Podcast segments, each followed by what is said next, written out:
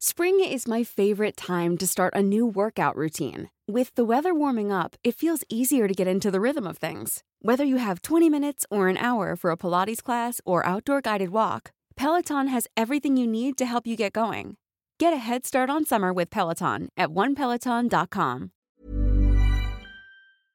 Más que arquitectura. Con los inexpertos Javier Alonso y Ángel Sánchez. Conoce todo el mundo de la arquitectura, diseño y construcción en una misma frecuencia. Kies 977 te presenta Más que arquitectura. Comenzamos. Vamos a quedarnos con esta idea. Nos vamos con una rola, eh, colaboración con el Junior. Esto es Galway Girl de Ed Sheeran. Regresamos con más que arquitectura. ¿Ya estás? Toma. ¿Pudiste hablar con él? No, me mandó a... La típica la típica este idea de que en México nada más hacemos piñatas, ¿no? Y- No, ¿y dónde está el, el Rosa Barragán y este tipo de cosas? O sea, no, Fíjate, no. En un viaje familiar que tuvimos allá este, en Inglaterra, estuvimos ahí cerquita de, de- de- bueno, estuvimos en Londres un- unos días y nos tocó unos Sí, pabellones de diferentes partes del mundo. Sí. Ya no recuerdo exactamente qué se celebraba o por qué. No sé si igual era algo internacional, una feria internacional que estaba celebrando allá en Londres o algo así. Ya había un pabellón de México y había un bolcho todo lleno de estas bolitas Ah, tipo las chaquiritas estas este todo Muy cubierto. padrísimo no Sí. bien interesante la verdad. Pero eso y temas de ruinas arqueológicas lo típico no Piña, una piñata gigantesca con frutas adentro que olía como a como a pues todo esto caña de azúcar y todos estos esos olores no Ujú. inclusive y la verdad está muy bien montado porque también tenía con unas vasijas de barro con un tipo de incienso o algo pues que te armaba el ambiente y la verdad bien padre pero sí es clásico, o sea, la manera de representar México es clásica, ¿no? Sí. Es la misma que se ha llevado hace quién sabe Es cuántos años. estereotipada, sí. Sí. Yo tuve la fortuna de, de un circuito de la Secretaría de Relaciones Exteriores cuando dijeron, bueno, ya no vamos a llevar a Frida Kahlo y a Diego Rivera, ¿no? O, bueno, arte prehispánico se sigue recorriendo y está bien. Vamos a mostrar el México nuevo, ¿no? Y entonces es. yo era de los más chavitos artistas que apoyaron para estas itinerancias por Europa, por ejemplo, o Sudamérica. Y era eso, ¿no? O sea, vamos a dar la, la imagen del México vivo, ¿no? Claro. Sí, sí, Aunque sí. todo el mundo de hoy. feliz y esperan. Claro, porque es bonito, es bonito y es parte de nuestra cultura. No, y evoluciona, porque la cultura no, no se queda como era hace 100 años, 200, sino que las cosas van evolucionando porque hablas de gente viva y la gente viva va cambiando esta manera de expresarse y la música evoluciona y tal, aunque haya alguna tipología que lo defina, pero esto cambia, que se muestra así. Fíjate que, que otra cosa, bueno, que yo he percibido sin mucho conocimiento de este tema, es que el arte que persiste más en México, bueno, al menos en Ciudad de México y en los museos importantes, tiene mucho que ver con una situación social y política. Hay muchos cuadros y muchos murales respecto a batallas, a levantamientos de gente, a, a temas social y político básicamente, Sí, ¿no? claro. Y hoy en día el arte mexicano, no sé por qué, o no sé si estoy mal, que no está volteando a ver el tema político y social. Como No, que está sí. escapando un poco, bueno, Yo, por ejemplo, No, en- sí en, en tienes, Chiapas hay un tema súper fuerte de, de las mujeres, por ejemplo, Sí, tal vez o, no representa. o la gente del campo. Sí. Y hay artistas que trabajan directamente y representan lo social. O muchas pinturas en los bienales que llegan de descabezados y todo esto. Pero no necesariamente la obra que no refleja una onda social es apolítico, ¿no? O sea, mi trabajo no, lo, no lo muestra, pero, pero tiene una postura, ¿no? Ok. Y, ¿Cuál- y- y va un poco cuál es parte esta postura? Esta que decía de que alguien tiene que voltear a ver las estrellas, ¿no? Ujú. O sea, nos están matando. Así es. Ya. Entonces, pero no puedes parar ni la ciencia, ni, ni la literatura, ni la música de alto nivel. O sea, sigue siendo, sigue respondiendo a tu contexto real. O sea, es una manera de plantear un espacio utópico, mis arquitecturas ficticias o, Claro. o mis ensayos, ¿no? Estas arquitecturas ficticias, ¿alguna vez las has, o sea, alguna vez has diseñado un espacio eh, escala 1 a 1 para habitar, para alguna función? No. No. Ok. Tengo una idea de, de casa, ¿no? Casa estudio. Ajá. Ha de ser eh, muy interesante. muy interesante luego que un arquitecto la interprete. Claro. Sí. lo chistoso sería que si, si llevamos a, la construcción uno de mis planos, quedaría algo inhabitable, ¿no? No, puede ser que no, porque sabes que a veces todas las reglas que como arquitecto aprendes y aplicas y tal, alguien que diseña espacio desaprendiendo todo, a, veces una estructura bastante definida y, es libre de crear cosas con parámetros distintos y más libres, puede generar algo más interesante que alguien con la cabeza estructurada de, este modo no puede, ¿no? O sea, desaprendiendo algunos conceptos. Sí, claro. Sobre todo que siento que el artista quisiera imprimir parte de su intención artística y de su obra en el proyecto, ¿sí? Pues de fusionarlo desde el, desde el día uno de diseño, ¿no? No es como cuelgo un cuadro sobre la credenza de la sala, como es el tip, ¿no? O sea, la credenza es la pieza de arte, o sea, el, espacio es lo artístico claro, es lo artístico, eso es lo que sería bueno, que la pieza arquitectónica tiene una firma, ¿sí me explico? De arquitecto y de artista. Sí. Estaría padrísimo. Bueno, como el Guggenheim de Bilbao, ¿no? Es muy difícil colgar obra ahí porque el museo es la pieza. Es una gran escultura que se come los cuadros. Claro. O sea, se ven mínimos, ¿no? Y bueno, esa era la intención en esa época, ¿no? Los museos eran la pieza. Pues en algunos sigue siendo así. Yo creo que se siguen haciendo así porque desde la pieza de museo, pues que es arte y dentro hay arte y, como que te repites en esa idea de que todo es arte desde el momento en el que piensas que vas a ir al lugar. Sí. Pero a veces yo creo que sí gana el ego del arquitecto, decir mi espacio se va a ver siempre mucho más grande indiferente a lo que pongan en el espacio de exhibición, lo cual pues no es correcto, ¿no? Porque para eso es el lugar. Bueno, depende igual qué tipo de montaje sea, ¿no? Porque igual hemos visto precisamente en el Guggenheim esta presentación del japonés que hacía con explosiones aéreas y que las ah. tiene suspendidas en todas las alturas y ocupa ese espacio y es un espacio de los bochos no de los bochos explotados y así pero en el de en el de Nueva York en el Guggenheim había uno así que está ya es como escenas de, lo que va, va, cayendo y, todos colganteados en esas alturas ¿no? 20 segundos. Entonces, ese espacio que decías, es un espacio muy imponente, alguien le dio un uso importante, ¿no? Un artista vio, aquí quiero exponer desde la explosión, ¿no? Entonces, se presta para eso también.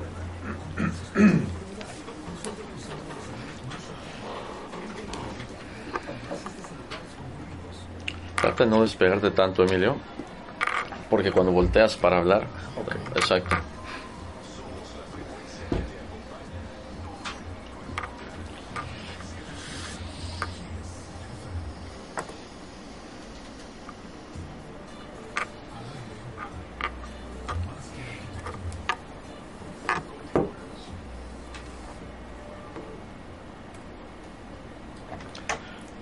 Estamos de vuelta en Más que Arquitectura, para los que nos acaban de sintonizar, con Emilio Said, artista visual. También estamos en Facebook Live, sintonicen por ahí los que van llegando a la casa, van saliendo de la oficina o lo que sea. Eh, no se pierdan el contenido durante el corte, es muy divertido también. Salen algunos temas escabrosos a veces y, sale la polémica también. Eh, Emilio, tienes una presentación, una, exhibición, una exposición ahorita en el Centro Cultural Olimpo, que, bueno, finaliza este fin de semana. Esta, ¿Cómo se llama tu exhibición? ¿Qué podemos encontrar ahí? Se llama Archer's Paradox y es una exposición individual que está en la sala 3 del Centro Cultural Olimpo, en, el, en la Plaza Mayor, y es el resultado de aproximadamente tres años de trabajo y de investigación y convergen varias series.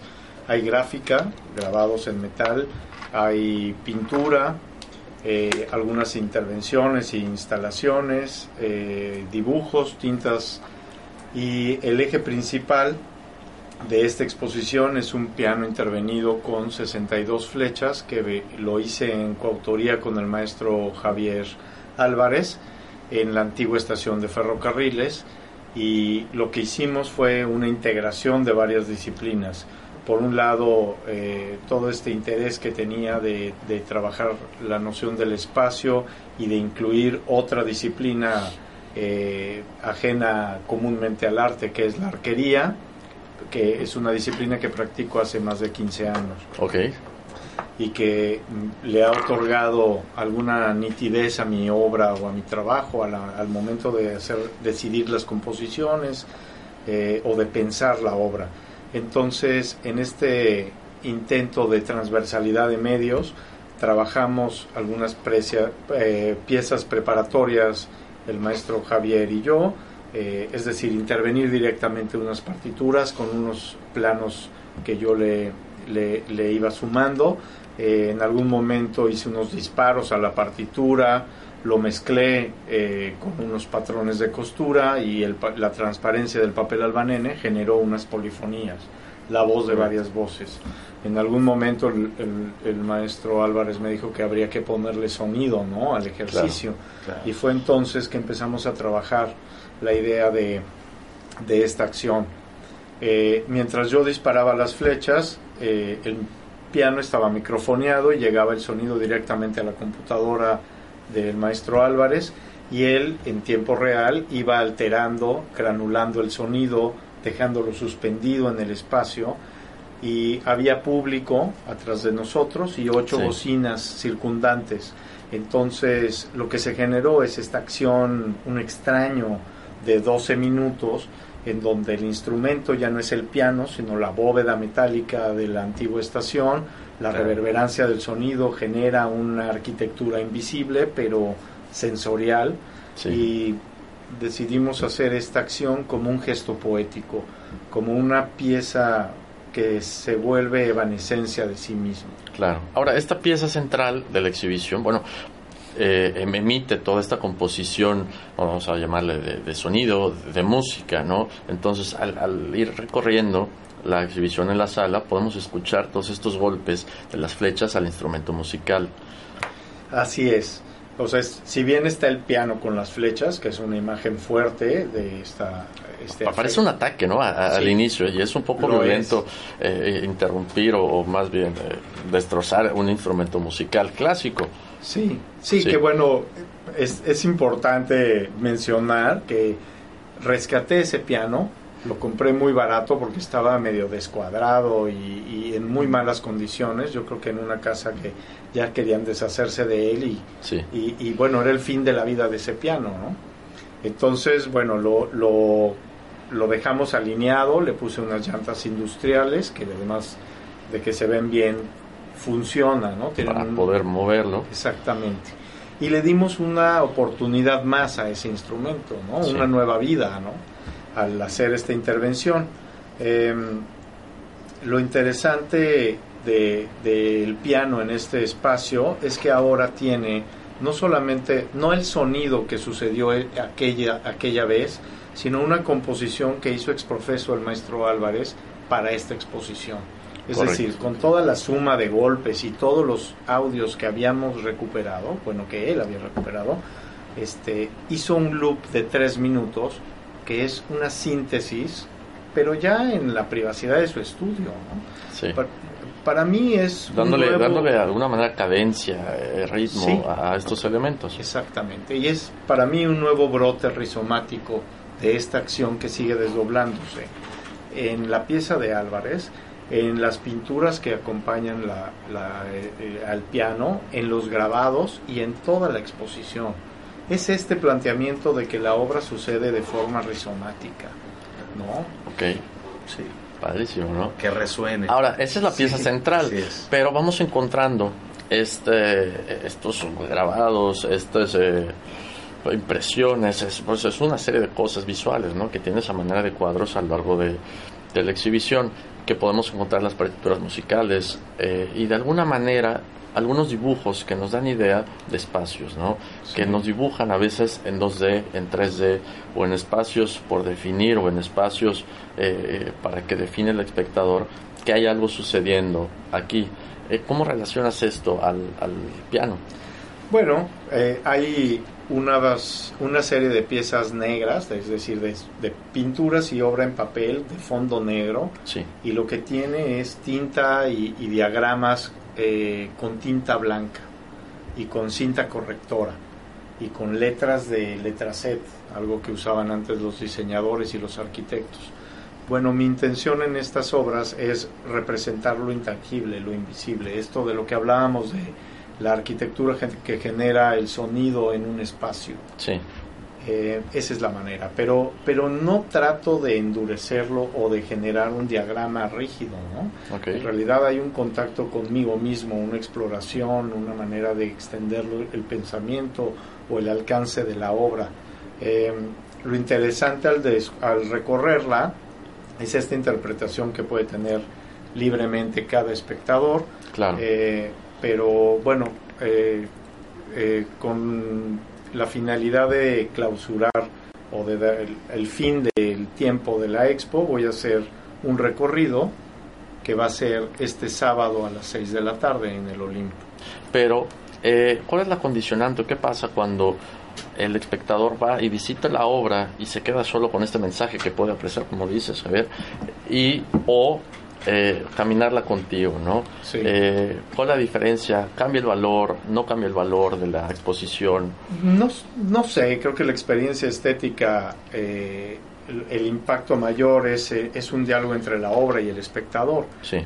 hay un texto de sala que hizo Samia Fara y que es un gran inductor para conocedores o no conocedores de qué está pasando, cuál es el planteamiento, ¿no? Padrísimo, con eso nos Excelente. Pues antes de irnos al, al, próximo corte comercial, Ángel San y público, les comento que en ángulo arquitectónico está el 40% de descuento en Elvex.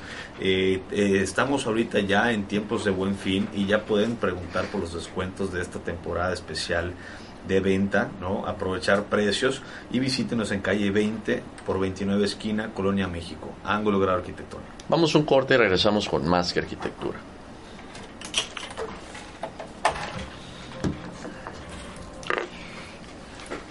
Pero ya está. Excelente. Ya está, volvió, se fue y volvió. ¿Por qué se echó a perder el...? El se, se, volvió a tocar. Ah, ok. Ah, resulta que... Eh. Es el equipo, no el operador, ¿no? no, está bien, está bien, David. Lo checamos. ¿Quién está por ahí? ¿Lo puedes ver? Tenemos saludos para... Para mí. Mi abuela dijo que, mi, es que hoy, los miércoles todo comida familiar. Ah, qué bueno. Y me dijo mi abuela, voy a ir, voy a estar en el programa. Para María Ahí está, doña Carmita. Ale Gamboa. Ale Gamboa, saludos. Carla García. Saludos, Carla. Ana Chat. Ana, saludos. Erika Said. Ese es mi hermano. Erika Said. Said. Sergio Bonifán. Saludos, ah, Sergio. Qué, buena onda.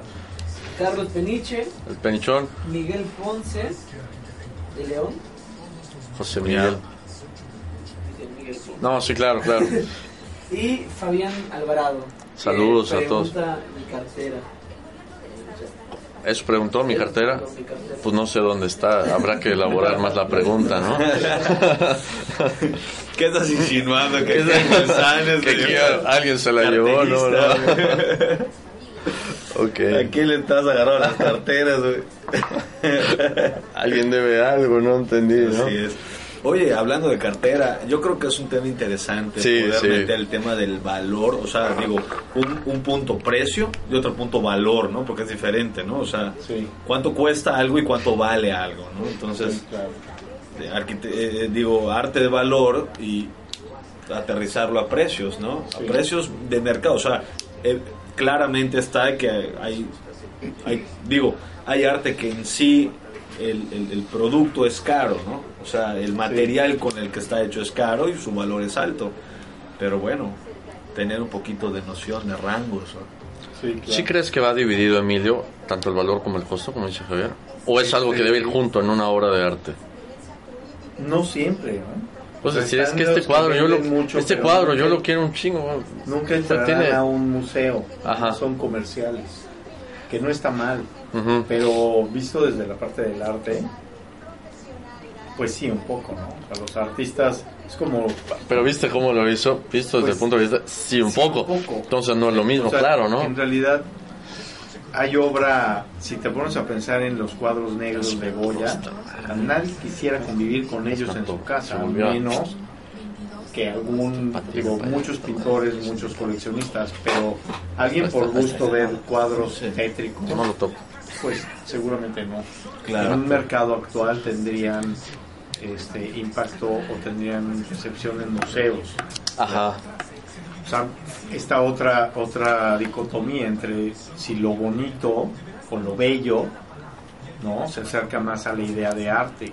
Yo creo que no, en el arte específicamente no. no. no. No, claro, no. Y más cuando hablas de, situaciones sociales, conflictos o, minorías. sobre todo en el arte, ¿no? Que son, que yo pienso que el arte es la representación clara de mucho sentimiento. Entonces el sentimiento nunca, nunca es positivo, El bonito es uno y, exacto, hay dolor, hay sufrimiento, hay odio.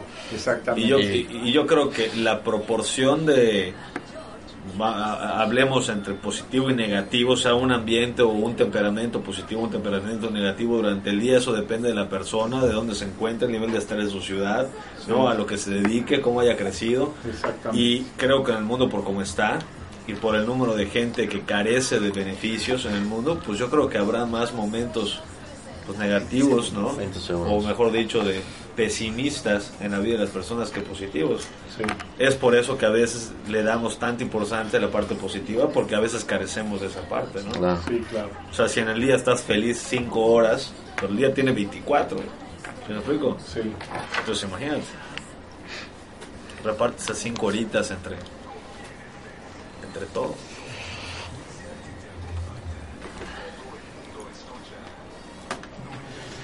Muy cortos los cortos, ¿verdad? ¿Qué? Muy cortos los cortos, o sea. Sí, está, está bien. Sí. Mete tu queja, güey. Estamos de vuelta en Más que Arquitectura, para los que nos acaban de sintonizar, con Emilio Said, artista visual, platicando temas buenazos. Eh, ¿Qué pasa con el arte en Mérida? ¿Qué pasa con el arte en Yucatán? Su última expo. Eh, bien, Emilio, hay situaciones que están pasando en Mérida. Cada vez hay más eventos culturales, cada vez hay más arte, cada vez hay más galerías. Y están pasando cosas nuevas. Eh, antes de, comentar el evento, bueno, ¿qué es una feria de arte? ¿Qué dinámica genera en la sociedad? ¿Para qué nos sirve? ¿Cómo nos beneficia? Bueno, pues una feria de arte se vuelve un evento en cuatro días en donde convergen galerías de muchas partes, no solamente locales, sino la que va a suceder aquí. Tiene galerías, eh, entiendo, de la Ciudad de México, de Monterrey, eh, y no sé si vienen internacionales, pero lo que hace es un, concentrado de galerías que han sido filtradas por un comité curatorial que selecciona cuáles tienen cabida en esta feria y también eh, qué artistas proponen las galerías. Vamos, es una especie de depuración. Y lo que tenemos es una sobredosis de arte. En el buen sentido. Claro. Sí, en el buen sentido. O sea, en un mismo espacio. como si fuera un buffet, pero bien curado, ¿no? Exacto. De, alguna manera. En un mismo espacio vas a tener las propuestas de muchos artistas o eh, la misión de varias galerías, la visión de, de, lo que para ellos son los artistas más representativos que para traerlos ¿no? a una feria. Estoy pensando en, en MACO en la Ciudad de México, en Art Basel Miami, Art Basel en Suiza, en Chicago, en fin. Eh, de unos años para acá ha proliferado la idea y la noción de, de feria de arte. Claro. El hecho de tener, de que Mérida pueda ser sede, nos pone en el mapa, en la geografía de, de, de los coleccionistas que van recorriendo el mundo eh, buscando piezas. Buscando piezas, exactamente. Correcto. Y también, bueno, no, solo la pieza, la experiencia. Exacto. exacto. O sea, la maravilla es que nosotros eh, ofrecemos en Mérida, bueno, en Yucatán, toda la península, ¿no? O sea, turismo, eh, gastronomía y por supuesto arte contemporáneo. Claro. Y bien, eh, bueno, ArtMeet, que es esta feria que vamos a tener el 29 y 30 de noviembre, primero de diciembre aquí en la ciudad, va a tener lugar en la Casa Faller. Y bueno, van a ver todas estas exhibiciones, todas expos que vamos a poder comprar estas piezas que mencionas, Emilio. Eh, también vas a tener una instalación en la feria. Sí, eh, me invitaron precisamente a presentar la pieza del piano y fui a Casa Faller a seleccionar la locación idónea para este piano. Una opción era en los jardines, ¿no? un, extraño habitando el jardín. Pero me topé con una alberca vacía que me parece como art deco y, y se vuelve una perfecta caja de resonancia para el audio y para, para ver la pieza ¿no? del piano. Claro para darle esta importancia, ¿no? porque además, estos sonidos que mencionamos hace un momento, pues van a rebotar en la alberca, porque a, modo de alberca antigua, pues tiene como 250 de profundidad, eso es una locura, ¿no? Entonces, eh, eh, es un es un cenote vacío, vamos a llamarle, en el que tu pieza va a estar expuesta, ¿no? y esta experiencia de poder disfrutarla en un contexto totalmente distinto, en el que no es una sala de alguna galería, de algún museo, pues nos hace meternos en, en un mundo sensorial distinto. Sí. Hay otros artistas invitados como proyectos especiales, la maestra Gerda Gruber, que también de alta trayectoria eh, y su fundación eh, Gruber Guest va a tener un, un boot, un stand. Sí. Eh, entiendo que también participa Javier Marín con una de sus esculturas y vienen varias galerías. A mí me representa Treguer y Pinto de la Ciudad de México. Me parece que es muy interesante que el público, si quiere comprar o no, se acerque y conozca en este recorrido toda la variedad de, piezas, de artistas, de propuestas. ¿no? Es un evento que no ha sucedido de esta forma en, en Mérida y por lo tanto me parece que es importante para... Tener este networking de arte, ¿no? De alguna manera. Sí, totalmente. Ahora, eh, Emilio... ¿Van a estar presentes los artistas para esta feria? Pues muchos artistas eh, vienen precisamente, vienen representantes de las galerías o los galeros mismos y muchas veces viajan los artistas. Eh, ¿no? Sí, claro. No, y van a haber unas pláticas y todo, precisamente eso, eso iba a comentar, pues más que arquitectura, estamos haciendo en colaboración con Blog Architecture un pabellón para la feria, ¿no? Este pabellón va a estar eh, eh, justo frente a tu, instalación, Emilio.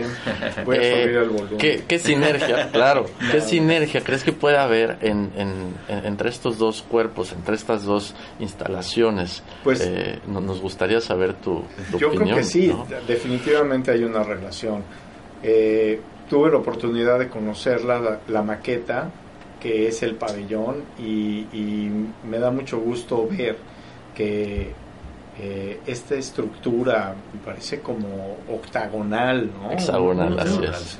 Hexagonal De, de, gran altura, ¿no? Es de gran altura, es una escala distinta para un evento de este tipo, ¿no? Entonces se vuelve una especie de escultura funcionalista, habitable. habitable, en donde sucederán estas pláticas, conferencias, pensamiento, mucho más interesante que un foro plano con sillas y con una escenografía. Claro.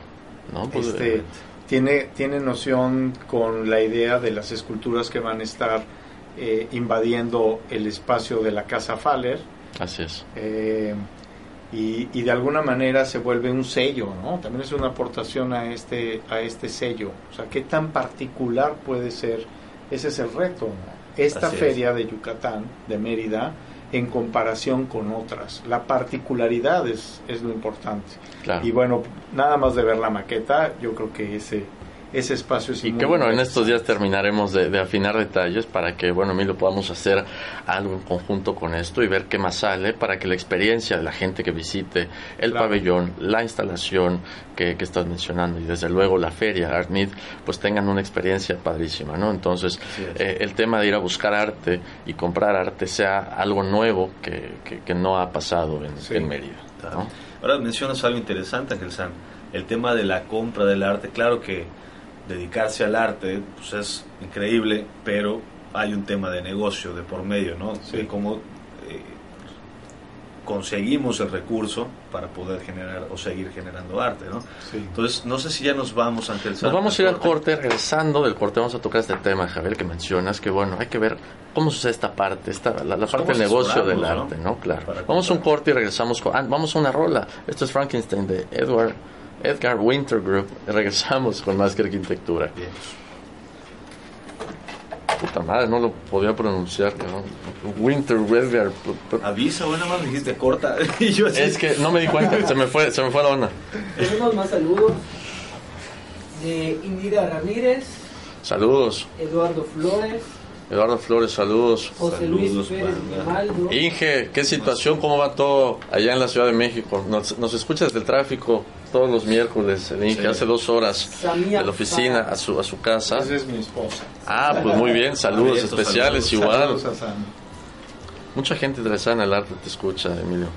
Qué bueno, qué buena onda. Qué padre. Igual Alejandra Said Charo. Ah, mi hermana. Ok. Toda la familia. ¿No? Vientos. Pues bien, ya veremos qué sale. Mañana nos vemos para eso. Sí, ¿a, qué hora? Once y media. Creo que lo podemos ver. Bueno, no, esto ya es inminente, ¿no? Para Sí, es un poco. Además, Tengo... conviene muchísimo.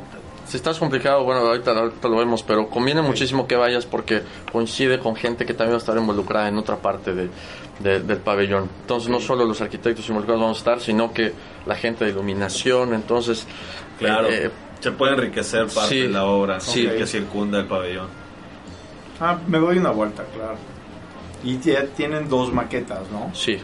Ok. Del proceso. Bombitas. a ver cuál resiste más. Exacto, sí, sí, sí. O sea, el, proceso y segunda, o sea, una más acabada. Exacto, una más acabada. Bueno, una ya como, como va a ser el pabellón. Ok. ¿Y se articula entrada y o hay una parte abierta? Pues este hexágono, visto desde planta, pues tiene seis paneles que se van como desfasando uno con otro. Ajá. Cuatro, atacar desde cuatro de estos, cuatro de estos, eh, cuatro de estos desfases son accesos, salidas, eh, lo, que sea, ¿no? Funciona como un reguilete. Eh, es lo mismo con el movimiento. Dos van a estar clausurados porque va a estar la plataforma donde la gente va a estar parada dando las pláticas. Y se va a proyectar el contenido de, las presentaciones y todo. Creo que Gerardo Treger, mi galero, va a dar una plática también de por qué coleccionar. Ah, algo así. Y él, bueno, es galerista, pero es historiador de arte, es coleccionista. Seguramente que sus argumentos son por la pasión de convivir con la pieza, ¿no? Claro. Que esa es de repente la razón más fuerte para adquirir algo. Sí. Si te mueve, pues lo, haces, ¿no? Sí. Tú comprarías, man, una pieza de arte que te mueve particularmente, pero que su costo en mercado, que es una parte que te interesa a ti también, no es importante, o sea, no, no pinta. O sea, no pinta, ¿te refieres a que es barata o que es cara? A que es barata. Sí, claro. Es que, mira, yo pienso algo. La gente compra lo que le gusta. ¿Sí? Llámese si le trae un recuerdo bueno o malo, si le conmueve, si lo que sea. Si te gusta, lo compras. Pero el tema siempre, la limitante es el presupuesto. El presupuesto de cada quien es distinto. Entonces, tú puedes decir, oye, compras una pieza barata, si me gusta, sí. Compras una pieza cara, si me gusta, sí. si, me alcanza el presupuesto, claro, dentro de ese rango. Si está por encima de mi presupuesto, es algo que posiblemente sea inalcanzable para mí, pero para otra no. Y lo, y lo termina adquiriendo. O sea, es un tema de presupuesto. Ahora, eso, y podría cambiar el panorama cuando tú ves el tema de arte como un tema de inversión nada más. ¿No? Entonces no es, no es si te gusta o podría gustarte, pero no va a ser el factor definitivo para que adquieras una obra. Definitivamente, pero allá ya estás, ya estás entrando a un valor que posiblemente el artista, no sé si estoy bien, que qué bueno que sale este tema, no esté previendo a la hora de la, de la producción del arte. ¿Se me explico? O sea, posiblemente el artista trata de comunicar una intención de algo, de un sentimiento, una situación, y él y el que les va a dar un valor, un costo, un valor en costo de dinero a, ese, a esa pieza, sea una persona que no está viendo realmente la intención del artista, sino está viendo cuál es la trayectoria económica que puede generarse. La plusvalía. La plusvalía. ¿no? Que es como la persona que vive del póker, ¿sí? O sea, tú puedes agarrar y jugar con tus cuates el póker y hay gente que se dedica y vive del póker, ¿no? Entonces se vuelve un clavado en el tema, así como los que invierten en arte, que son tipos que están checando qué se vendió, qué se compró hoy, en dónde está, qué, quién está produciendo ahorita. Hay quien forma su colección y como sabe de ese campo, también especula con tales piezas, ¿no? Que tal vez después de unos años vende para comprar más obra, ¿no? O sea, estas piezas que entran y pueden Solo son para que suba el valor y luego las hackeas, ya se Yo creo que lo que sí es bueno saber como base en el, en el arte, en el buen arte, que es algo que hay que definir también, ¿no? Es... Eh, que comprando buen arte no estás devaluando tu dinero, no estás tirando el dinero, me explico? A diferencia de otras cosas, ¿no? Por ejemplo, la gente lo podemos comparar con joyas. Oye, es lo mismo que yo compro unos aretes de plástico en X tienda que ya conocemos o varias tiendas que conocemos en el paso cuestan 30 pesos o que me compro unos aretes de oro de 18 quilates, ¿no?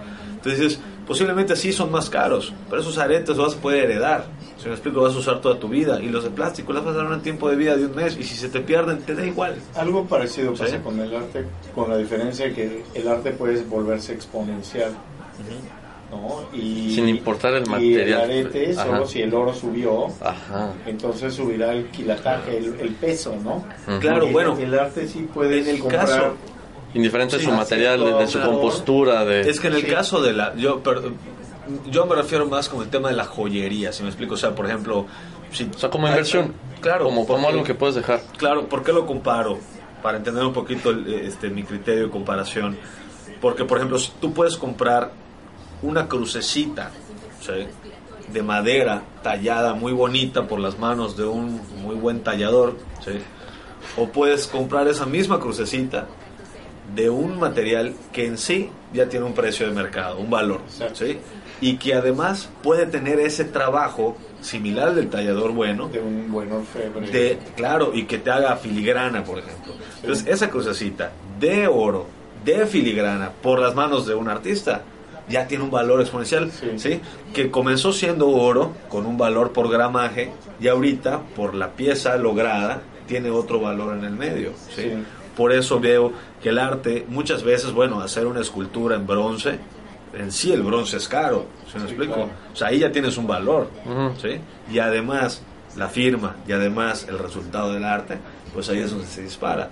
A lo que voy es, la gente que invierte en arte está invirtiendo bien su dinero, ¿no? Así como, digo, por decir un ejemplo, yo a mi esposa, si le quiero llevar un regalito, si viajo o algo así, normalmente le llevo joyería, pues no, digamos, fina, refiriéndome a cara, pero buena. ¿Se me explico por qué? Porque sé que lo que yo le regale tiene un valor y ahí está, ¿se me explico? Y ella hará lo que quiera con esa joyería, ¿sí? Pero ahí está. No digo, ay, mira qué bonitos esos aretes de de, no sé, de, de, migajón, ya me dice, y se los doy. Digo, yo pienso en mucho en tema económico, por eso pienso. El arte es un medio, o sea, bienes que se pueden heredar, o sea, claro. Eh, bienes capitalizables. Claro. Y que, y que de repente se vuelven un gran medio de, de inversión. Oye, y, y es súper común, tú sabes, que llegas, oye, eh, la casa del abuelo, oye, ese cuadro me fascina, el día que yo no esté, ese cuadro es tuyo. Y cuando muere la abuela, oye, este cuadro me lo regaló la abuela. ¿No es así? O sea, es muy común. Así como los muebles, ¿no? Sí. Oye, este mueble está precioso porque era de un ebanista antiguo con tal madera que no sé qué, y heredas el mueble. Enorme, ¿no? Claro. A que compres unos muebles allá. Un mueble Art Nouveau. Y no sé qué tiendas. Sí, claro. Entonces, bueno, no va a tener ningún valor, nadie lo va a querer, ¿verdad? El punto es que sea caro o barato, pues siendo arte, pues está garantizada tu, tu compra, ¿no? Vas con Jefe Sevilla. No que compres arte en Liverpool. Jefe Sevilla. Estamos de vuelta en Más que Arquitectura y antes de volvernos a meter a los temas de arte aquí con Emilio Said, eh, les voy a comentar que Jefe Sevilla es la empresa líder en el ramo de la infraestructura para la construcción, como andamiaje, drenaje pluvial y alcantarillado. Grupo Ferretero Sevilla, Jefe Sevilla. Buenísimo. Ahora, eh, Emilio, un poquito redondeando los temas del día de hoy. Eh, bueno, viene la feria, viene ArtMid para fin de mes, ya mencionamos, 29, 30 de noviembre y 1 de diciembre en Casa Faller. Pueden comprar sus boletos en tusboletos.com o hay un punto de venta en Plaza Harbor justo al lado del árbol de Navidad, me parece. la entrada a la feria cuesta 130 pesos, para los que quieren ir los tres días cuesta 300 pesos y bueno, vale muchísimo la experiencia, ¿no? Yo creo que sí, definitivamente. Eh, es esta gran exposición de distintos artistas, de distintas galerías de varias partes, y, hay que recordar que el primer consumo del arte es visual, ¿no? Ya está. Eh, Solo disfrutarlo. Sí, recorrer toda, todo este espectro de galerías y de artistas ya es, ya es interesante. Claro. Y por supuesto, para quien quiera aproximarse a, adquirir obra, eh, seguramente hay obra muy accesible, eso platicábamos hace rato, ¿no? La obra gráfica se vuelve un medio accesible para tener eh, una pieza en tu casa de artistas reconocidos, pero que tienen un valor que puede oscilar, no lo sé, desde los 1.500 a los 5 o 8 mil pesos. Ok. Y hay otras piezas, dependiendo del autor, de de la trayectoria, que hablábamos cómo medir este este, este rango este de valor, precios o el valor de, lo, de la obra o del arte y bueno es un tema muy amplio pero pero si hay una conexión con la pieza y la trayectoria o el currículum del artista indica eh, premios, reconocimientos, este, presencia en museos, sí exposiciones internacionales, pues definitivamente es una buena inversión. Claro. Eh, por supuesto, los rangos, lo que hablábamos también, cada quien tiene un, un, un, tope, ¿no? Una cartera distinta, ¿no? Yo creo que por eso iba el comentario en Facebook que nos ponían. Para eso es la cartera, ¿no? Cada quien tiene una diferente. Entonces, ves para lo que te alcanza, puedes disfrutar con eso las piezas que puedes adquirir. O sea. Sí, lo que estás dispuesto a gastar o, ¿no? O a invertir más bien. O a invertir, claro. Digo, no sé cuánto se gasta la gente en el buen fin, ¿no? Pero sí. Pero si pueden comprar tantos electrodomésticos, seguro pueden comprar una pieza de arte, ¿no? Tal vez. O cambiarlos sin, que se hayan echado a perder, Exacto. Es muy común, sí. Oye, hay una tele más grande, no, es necesario, no es necesario, cabe mencionar, ¿no? Ahora, antes de irnos, eh, eh, Emilio, hemos platicado todas las situaciones del arte en Yucatán y qué está sucediendo y qué va a haber. ¿Qué crees que nos depara en Yucatán con el tema de arte? ¿Qué podemos esperar en algunos años? Pues yo eh, estoy convencido de que Yucatán se está volviendo un centro neurálgico del arte contemporáneo en el país. hace 15 años surgió la Escuela Superior de Artes de Yucatán, eh, hace unos años también abrió eh, la carrera de arte de la UADI y existen iniciativas privadas, galerías, espacios de artistas, eh, tenemos todo, ¿no? Es decir, museos, artistas, artistas en formación, contacto con nuestros municipios, es decir, una actividad no solamente en la ciudad, sino en las afueras, y estoy hablando de pintura, escultura, música electroacústica contemporánea, literatura, danza, teatro, todas las disciplinas, arquitectura también, ¿no? Tenemos de todos los niveles, eh, de todas las disciplinas tenemos representantes que están teniendo impacto en el Estado, en el país y fuera de nuestro país. Buenísimo. Excelente. Buenísimo. Pues Emilio, se nos ha acabado el tiempo el día de hoy. Muchísimas gracias por tu visita. Nos estaremos viendo. Eh, haremos sinergia eh, próximamente en, en ArtMeet a fin de mes. Estén muy pendientes. Les pondremos el link ahí en el Face para que lo puedan visitar. Y pues nada, Emilio, muchísimas gracias. Al contrario, encantado. Gracias, Emilio. Pues antes de irnos, nada más agradecerles por sintonizar este miércoles Más que Arquitectura. Y aquí, ojo con, con este, todos los arquitectos interioristas hay un workshop que se llama Interiorismo Relevante, eh, que va a estar aquí dando estas pláticas Andrés Gutiérrez de Interior Studio. Bien. Eh, muy, muy padre lo que hacen. Vale muchísimo la pena. Sí, chéquete, Andrés Gutiérrez. Eh, va a ser el 6 y 7 de diciembre. tiene un costo de 3.200 pesos. Es de 15 a 20 horas, son dos días de workshop y pues más interesados eh, se pueden comunicar a reservas arroba lagala56.mx o al celular 9999 499734. Buenísimo. Se nos acabó el tiempo y pues nada, gracias a los patrocinadores Ángulo Arquitectónico, Jefe Sevilla, Revista Landum, que siempre están con nosotros, gracias al David en los controles, al Junior aquí en cabina también. Y nos vemos la próxima semana con más que arquitectura. Hasta la próxima. Nos vemos.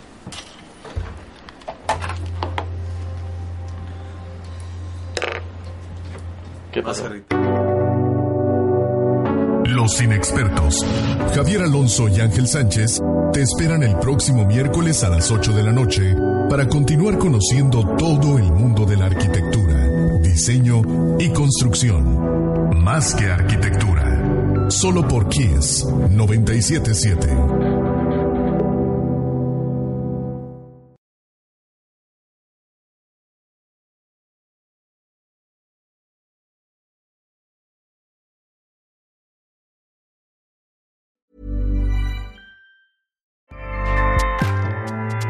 ACAST powers the world's best podcasts. Here's a show that we recommend. Kayla Itsinas.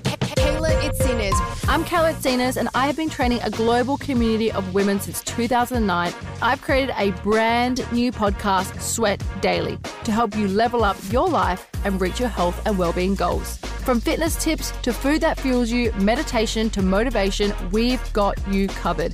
Sweat Daily, the happiest, healthiest, and most confident version of you awaits. Available on Apple Podcasts and wherever you get your podcasts. ACAST helps creators launch, grow, and monetize their podcasts everywhere. ACAST.com.